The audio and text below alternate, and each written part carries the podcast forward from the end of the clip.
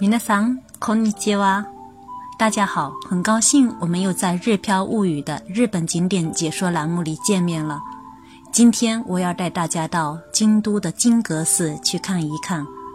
如果您现在不方便收听音频，您可以关注我的个人微信公众号“日飘物语”，里面不仅有非常详细的图文介绍，同时也附有音频。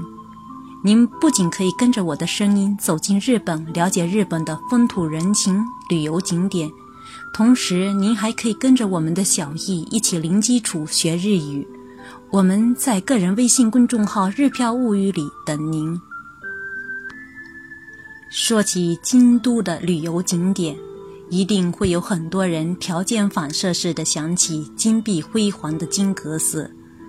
的确，作为古都的一张金灿灿的名片，不管什么时候前往金阁寺，我们见到的都是游人络绎不绝的画面。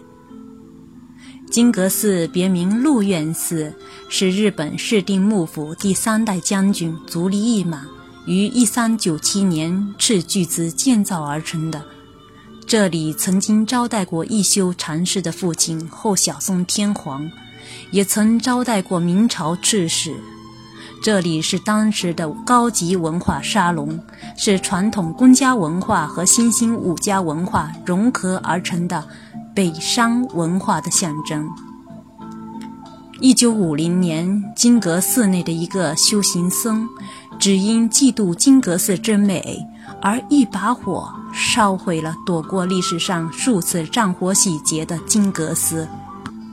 如今我们看到的是重建于1952年到1955年间，1987年又花费了7亿4千万日元翻修过的金阁寺。在金阁寺建立之前，这里曾经是藤原公津于1224年建立的西园寺。镰仓幕府没落后。足利义满用自己河内的领地交换到了西园寺一带的领地，并建立了北山殿。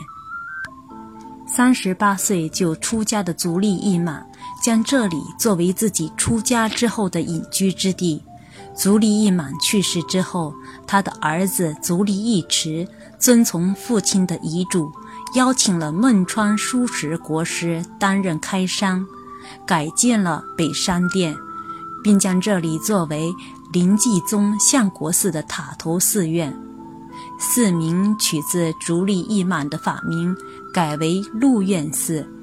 又因贴了金箔，所以俗称金阁寺。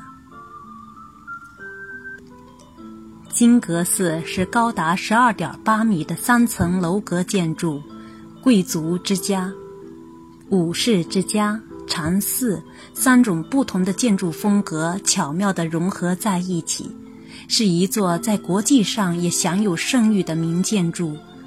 二三两层，由约二十万枚金箔装饰而成，使用的黄金总重量达到了二十公斤，可谓名副其实的黄金豪宅。第一层法水院是体现平安时期高级贵族住宅特征的寝殿风建筑，采用白木建造，里面供奉足利义满像和宝冠释迦如来像。第二层潮水洞是代表镰仓时代书院风格的武士住宅建筑，供奉的是岩屋观音坐像和守护神四大天王。第三层究竟顶。安置着释迦遗骨，也称舍利殿，采用的是足利义满皈依的禅宗佛殿建筑方法，弧形花头窗尤为柔美。舍利殿内部地面涂黑漆，墙壁和天顶全部贴满金箔。房间中央安置佛舍利，舍利殿顶上立着一只鸡身蛇腹、展翅向南的凤凰。现在的凤凰是第三代，不过至今还保留着第一代的凤凰。足利义满十一岁成为将军，主动和中国明朝政府交好，获封日本国王称号。通过和明朝政府的贸易，获得了巨大的财富。在日本国内，他力排各地大名，促成了当时一分为二的南北朝的两位天皇握手言和，确立了幕府的权力地位。作为缔造了室町时代政治、经济、文化高度繁荣期的统治者，他在建造金阁寺时也不忘标榜自己的实力。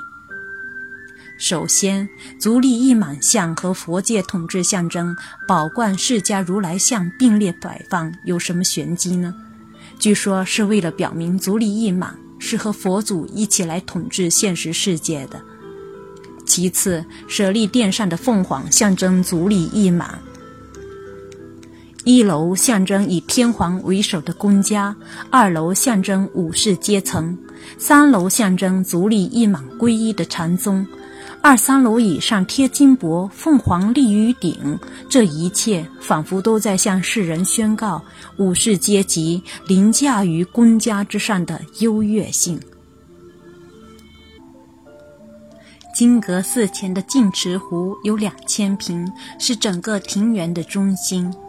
为表现极乐世界当中七宝池的意境，湖面上不仅有象征日本本州的尾原岛，也有象征长寿的龟岛、鹤岛等大大小小的岛。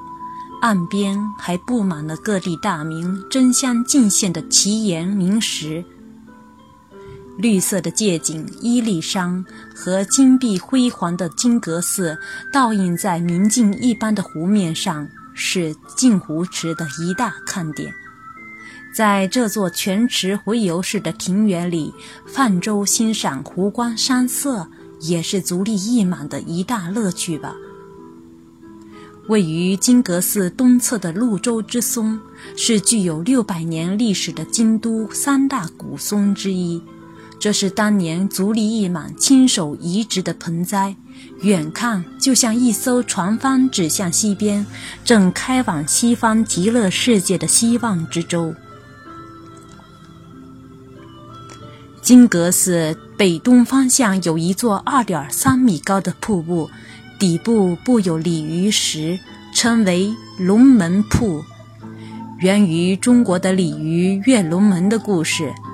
这里也是想祈求学业和事业顺利的人们参拜的重要景点。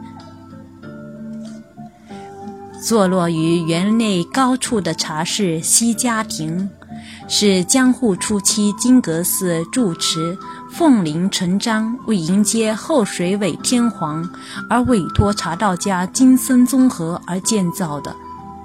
据说在这里观看夕阳西下时的金阁寺是最美的，所以取名西家亭。南天竹本不是屋柱之材，然而这间茶室里的立于室内壁龛和层架之间的蓝天床柱用的却是南天竹，由此可见其之珍贵。外表简朴的茶室内已经有烟熏火燎的痕迹，谁能想象出个中却暗藏珍宝呢？或许这也是茶室的精神之所在，虽简单却不随便。或许在这座简朴的茶室里，你还能找到现代日本所流行的极简主义生活方式的精神源流。以金阁寺为中心的整个庭园，就是现实世界当中的极乐世界。青山绿水映衬下，金碧辉煌的金阁寺；红叶季节里，在绿水和红叶渲染下的金阁寺；青山靠背，白袄披身的金阁寺。不论它是以何种面貌呈现在世人面前，总能让世人们感叹它的美好。